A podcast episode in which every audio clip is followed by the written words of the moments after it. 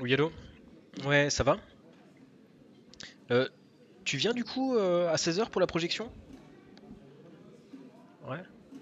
Euh, euh, Aujourd'hui c'est The Mask avec Jim Carrey et Cameron Diaz. Ben, je vais présenter le film en parlant des origines du personnage et je vais parler euh, bah, du coup du comics et, euh, et notamment euh, celui qui vient justement d'être réédité chez Urban là, euh, Joker versus The Mask. Hmm. Ouais, ouais, c'est un comics cul entre deux chaises en fait, parce qu'il reprend, il reprend plus le The Mask que le comics, ouais, il reprend plus le comics que le film, puisque le personnage du film est bien plus rigolo que dans les comics.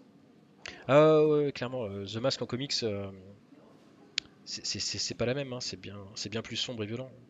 Ouais, et donc le Joker versus The Mask, ou The Mask versus Joker. euh, le pitch, c'est que le Joker va récupérer le fameux masque et va devenir vraiment très très très puissant et euh, encore plus fou euh, pour peu que ce soit possible.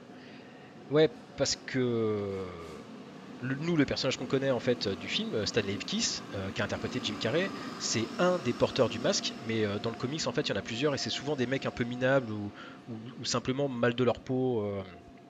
Tu vois un peu le tableau quoi. Et donc le masque, euh, si le masque il, agit un peu comme un négatif en fait de la psyché du comportement d'un personnage, euh, puisque ça efface la notion de moralité et ce genre de choses, bah sur le Joker qui est déjà de base un tueur sadique, bah en gros ça marche plus tellement quoi. Ça fait juste euh, un Joker avec des pouvoirs magiques en quelque sorte quoi. Ouais ouais ouais. Ouais, ouais c'est ça en fait, c'est le Joker de, de Scott Snyder en fait. c'est exactement ça. Bah, euh, donc c'est sympa hein, comme idée de crossover, mais, finalement euh, c'est juste un prétexte en fait à un ensemble de situations plus ou moins idiotes. Mais étrangement, on n'a pas euh, cette violence en fait qui caractérisait le, comics, le comics The Mask. Bah, la série elle date des années 2000, donc 5-6 ans après le film. Ouais, ouais, ouais. Ouais, non, mais clairement, ça sent l'opération Bifton, mais, ça se lit avec plaisir quand même parce que parce que c'est plutôt marrant, quoi. Mm. Alors, euh, c'est écrit par euh, Henry euh, Gilroy et dessiné par euh, Ramon Bach. Ramon Bach, je sais pas comment on prononce ça. C'est pour Dark Horse à la base, et en France, ça a été publié d'abord chez Semic, ensuite chez Weta, et, enfin là, là, réédité chez Urban Comics, avec des petits ajouts, puisqu'il y a aussi, je sais plus, deux, ou- trois épisodes, de The Mask versus Lobo.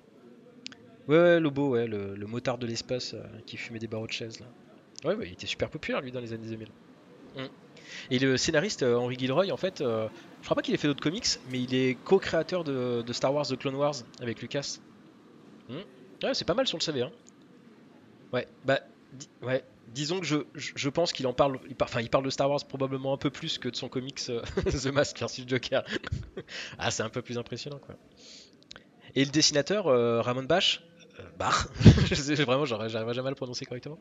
Euh, il est déjà un tout petit peu plus connu en fait euh, par les lecteurs de comics, mais vite fait quoi, parce que ça fait des années en fait qu'il bosse euh, aux US. Ouais, ouais, ouais, il est espagnol.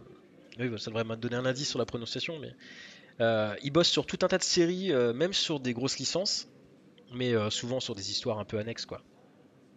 Bah, le, le, comic c'est pas moche du tout, mais c'est très années 2000.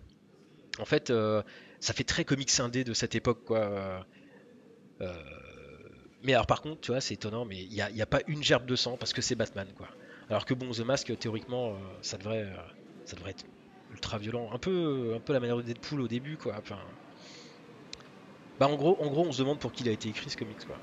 Mais c'est marrant et quelque part, c'est un chouette marqueur du marketing de l'époque et, même encore d'aujourd'hui parce que quand on voit la série Batman Fortnite, bah finalement on se dit que, ça fait un moment quand même que DC, que Detective Comics en fait prête ses personnages euh, sans soucier trop en fait de, l'aspect artistique quoi. Mais bon, j'imagine que ça doit rapporter euh, un minimum. Euh, euh, la projection 16h. et bah super. Allez, bah à tout à l'heure. À tout à l'heure, ça marche, ça marche. Ça marche. Bisous. Bisous.